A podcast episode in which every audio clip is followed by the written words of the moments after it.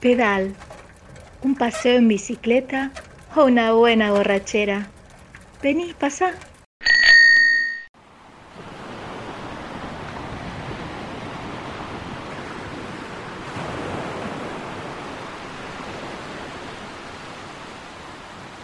En el instante previo al pinchazo, alcancé a ver el reflejo de la medusa rodeando mi pierna a la altura de la rodilla.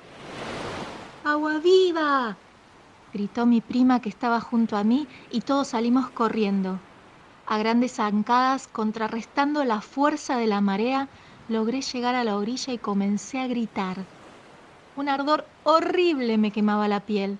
Me aferré con las dos manos a la pierna y caí en la arena húmeda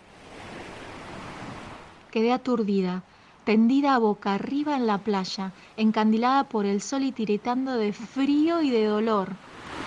Mis primos me rodearon, buscando los filamentos de la medusa y frotando la zona herida con arena mojada porque eso calmaba el ardor. En Claromecó el agua del mar es helada, congelada, pero cuando sopla el viento desde el norte, la temperatura levanta y todos aprovechamos a meternos a jugar con las olas pero junto con el viento del norte llegan las aguas vivas, una amenaza que llevados por la alegría de las vacaciones nos animamos a enfrentar.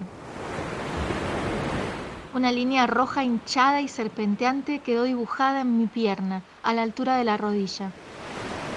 No recuerdo el preciso momento en que se me pasó el ardor.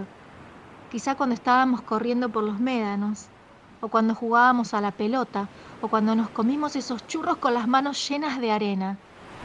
El caso es que antes de terminar la tarde salió otra carrera al mar y volé para no llegar última, con el sol de frente y seguida por el griterío de mis primos, que tampoco recordaban que todavía seguía soplando el viento desde el norte.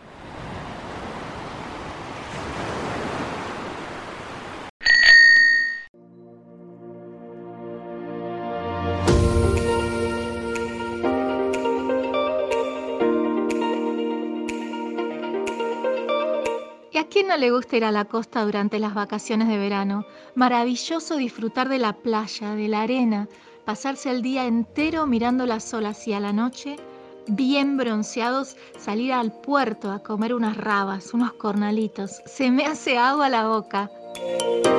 El mar y las playas son escenario fundamental de las actividades turísticas en vacaciones de verano y durante todo el año.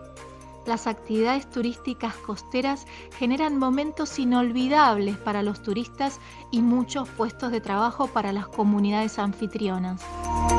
Pero también es verdad que el crecimiento sostenido, la sobredensificación del turismo y la gestión no sostenible generan daños significativos a los océanos y a la vida submarina.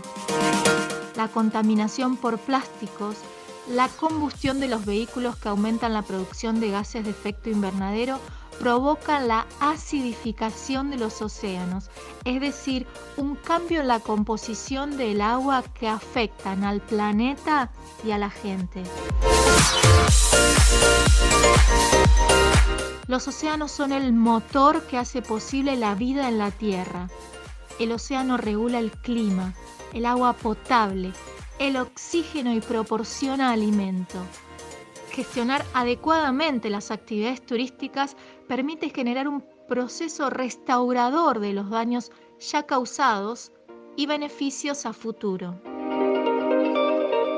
Proteger el mar debe ser una prioridad de todos los turistas que disfrutamos de unas vacaciones en la costa. Las actividades turísticas en la costa deben generarse de manera sostenible para generar beneficios a la vida submarina, a las comunidades anfitrionas y a los turistas. Poner especial atención al cuidado de los océanos permite que las actividades turísticas se perpetúen, que la comunidad anfitriona mejore su salud y fortalezca su economía.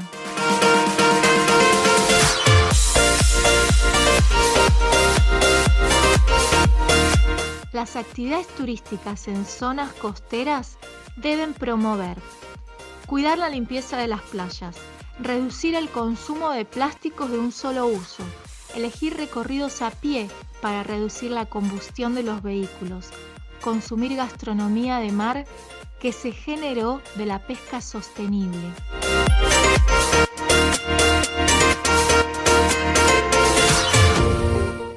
ODS 14 de la Agenda 2030 nos impulsa a desarrollar estas buenas prácticas para proteger los ecosistemas marinos, las comunidades anfitrionas y reducir la acidificación de los océanos. Estas buenas prácticas son concretas y sencillas de implementar para los turistas, los prestadores de servicio y las agencias de viaje. Contribuyen a la lucha contra el cambio climático y son un mensaje poderoso para aquellos que todavía no se han sumado a la iniciativa. Nuestras vacaciones en la costa pueden ser un momento de diversión y celebración de la vida, de respeto por la diversidad para generar beneficios restauradores al planeta y a la gente. Y así vamos a ser parte de la solución. Y esto es una muy buena noticia que hay que celebrar. Soy Luisa de la Heroica y esto fue Pedal. Pedal está auspiciado por Grupo 8, Delta, Casartero, Córdoba Walking, Queen Store, Shower, AFC Asesoría y Lonoria. Contamos con el apoyo de Principios Tour Operador.